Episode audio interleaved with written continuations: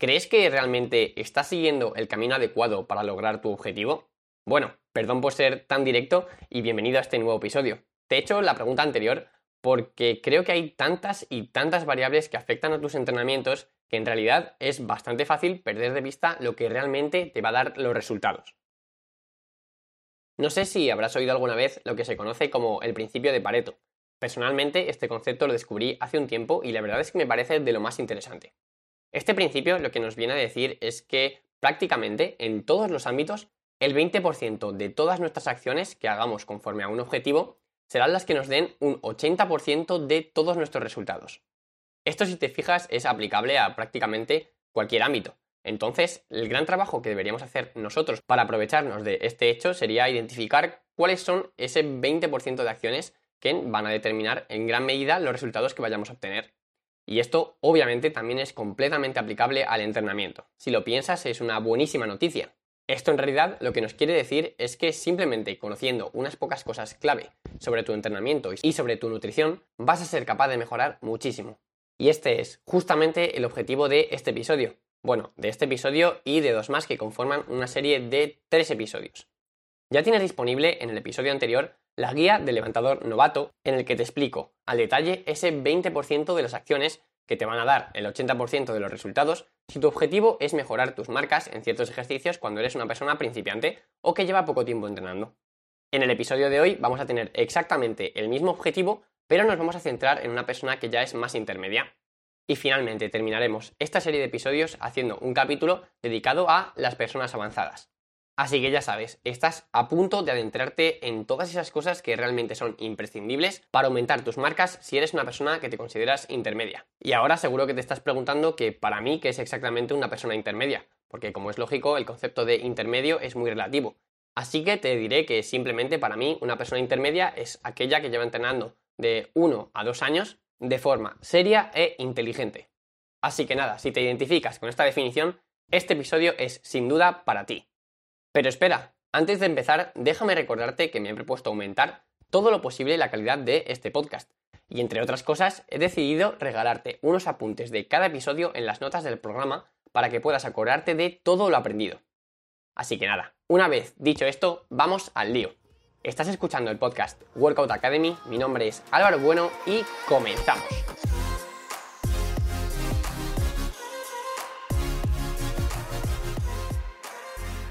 Antes de empezar a meternos en materia con este capítulo, debo hacerte una pequeña advertencia.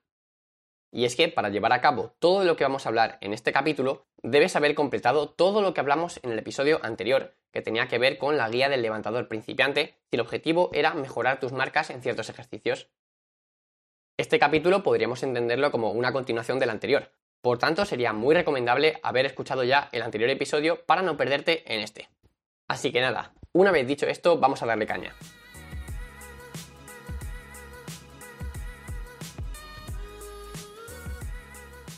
Una vez que ya hayas completado todos los objetivos del levantador principiante, los cuales los tienes todos disponibles en el capítulo anterior con sus respectivos apuntes, es hora de ponerse manos a la obra con un objetivo muy concreto, que sería aumentar tu capacidad de trabajo.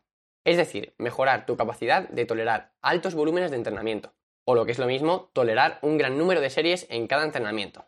Durante esta etapa de principiante, en la que quieres mejorar tus marcas en ciertos ejercicios, debes tener algo muy claro. Y es que la hipertrofia muscular, o lo que es lo mismo, el aumento de la masa muscular, es la principal causa del aumento de tu fuerza. Por lo que en este momento en el que, siendo intermedio, es relativamente fácil hacerte más grande, debes aprovecharlo al máximo. Y en realidad, este es el verdadero motivo por el que deberías centrarte en mejorar tu capacidad de trabajo, y ahora te preguntarás, pero ¿qué tiene que ver una cosa con la otra? ¿Por qué me estás diciendo que es imprescindible aumentar mi masa muscular durante esta etapa y a la vez me estás diciendo que debo trabajar en mi capacidad de trabajo? Y la respuesta a esta pregunta es bastante sencilla, y es que existe una gran correlación entre el volumen de entrenamiento que tú puedes meter en un entrenamiento y el aumento de tu masa muscular. Por tanto, podríamos decir que si tú te entrenas en mejorar tu capacidad de trabajo y de tolerar altos volúmenes de entrenamiento, esto va a tener como consecuencia que sea para ti muchísimo más fácil ganar masa muscular. Así que ya sabes, como resumen, durante esta etapa debes trabajar tu capacidad de tolerar volúmenes de entrenamiento y debes ponerte grandote. Pero ahora bien, ya tenemos muy claro el objetivo, pero ¿cómo debemos llevarlo a cabo? Pues ahora te daré una serie de recomendaciones que están extraídas de un libro de Greg Knuckles, uno de los mayores referentes a nivel mundial dentro del powerlifting. Y bueno, antes de meternos un poco más en materia e ir desglosando cada una de las instrucciones que nos da este autor, te recuerdo que tienes disponible los apuntes de este episodio en un formato PDF descargable en las notas de este programa. Esto te lo digo porque seguramente no vayas a ser capaz de recordar toda la información que te voy a dar a continuación. Por lo tanto, no te preocupes, ya que tienes todo disponible en este resumen. Una vez dicho esto, te voy a hablar de 5 puntos clave que debes tener en cuenta, sí o sí, para pues ponerte más grande durante esta etapa y como consecuencia mejorar tus marcas en algunos ejercicios.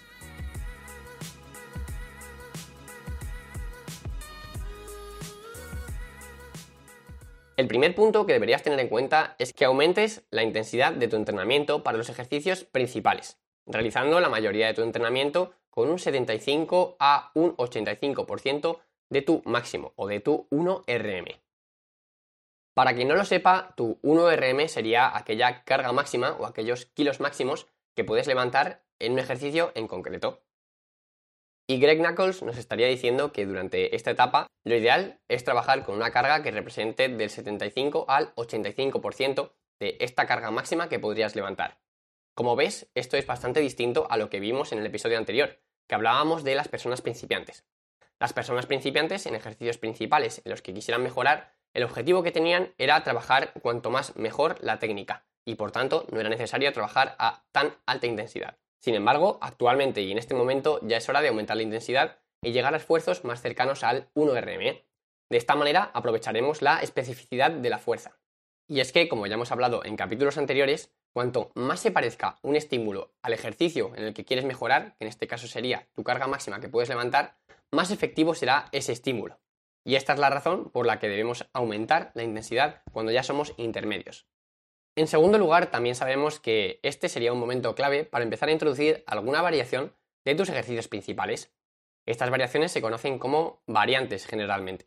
Algunos ejemplos de estas variables podrían ser la sentadilla con pausa, el despegue en déficit en peso muerto o también el spot press para el press de banca, por ejemplo. Debemos introducir estas variaciones porque progresar haciendo siempre lo mismo es muy complicado. Debes entender que lo que hará que falles un levantamiento será únicamente un punto específico de estancamiento.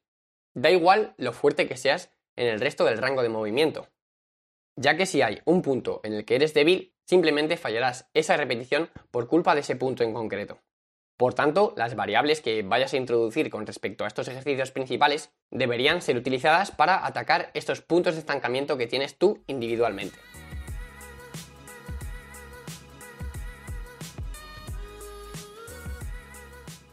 En tercer lugar, deberías también mantener de bajo a moderado el volumen para tus ejercicios principales.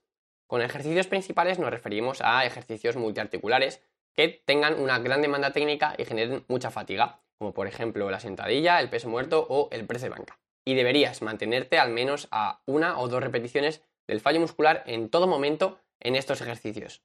Esta instrucción puede sonar algo contradictoria porque en realidad lo que estamos intentando mejorar son nuestras marcas en este tipo de ejercicios. Sin embargo, como ya te he dicho, el objetivo era aumentar nuestra masa muscular. Y estos ejercicios tienen un problema, y es que generan muchísima fatiga, lo cual es súper contraproducente si nuestro objetivo es ponernos más grandes. Así que, como ya te he dicho antes, es necesario que sigas haciendo este tipo de ejercicios principales, incluso introduciendo alguna variable. Pero la mayor parte de tu entrenamiento deberían ser ejercicios más analíticos que generen menos fatiga y que te ayuden a ponerte más grande y a generar más masa muscular.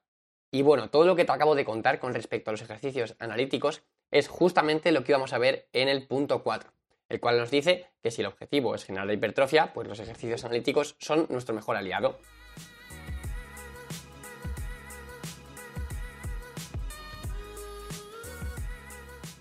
Y ya por último pasaríamos al punto número 5, y esto, más que un consejo, es una advertencia.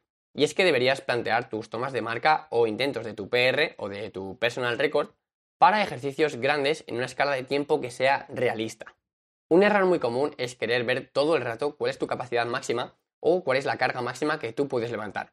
Sin embargo, esto es un gran error, ya que hacer esto de forma reiterada va a lastrar tu progreso. Es cierto que es positivo de vez en cuando hacer una toma de marcas, sin embargo, esa toma de marcas debe ser premeditada y programada. En ningún momento deberías llegar al gimnasio y tomar como algo normal hacer este tipo de levantamientos, ya que en este tipo de levantamientos estás llevando tu cuerpo al límite, estás trabajando con la carga máxima que podrías levantar y esto puede acarrear una serie de consecuencias que son muy negativas, como por ejemplo las lesiones o simplemente la falta de progreso. Y nada, estos serían los 5 puntos que debes tener en cuenta, sí o sí, a la hora de programar tu entrenamiento y que te van a dar el 80% de tus resultados. Te recuerdo una vez más que tienes el resumen de todas las claves de este capítulo en un PDF descargable en las notas del programa. No me gustaría que te lo perdieras. Además, si llevas escuchando este podcast desde hace un tiempo, espero que hayas podido percibir alguna diferencia entre los últimos capítulos con respecto al resto. Tengo el objetivo de hacer de Workout Academy un podcast de referencia en el sector formativo del entrenamiento físico a largo plazo. Me gustaría poder ayudar a cada vez más personas a hacer sus entrenamientos y su nutrición más eficientes, y para ello quiero mejorar todo lo que pueda la calidad de cada episodio. Sería increíble para mí si pudieses contactar conmigo a través de Instagram, eh, que me puedes encontrar como workout o por correo en info.alvarobuenoworkout.com para ponerme algún tema que te interese o aspectos a mejorar para capítulos futuros. No te preocupes porque te dejo ambos contactos también en las notas de este programa. Además, me ayudaría muchísimo si valoras positivamente este podcast en la plataforma que me estés escuchando. O mejor aún, si compartes este episodio o mi programa a tus amigos. Un abrazo enorme y nos vemos en el siguiente. ¡Chao!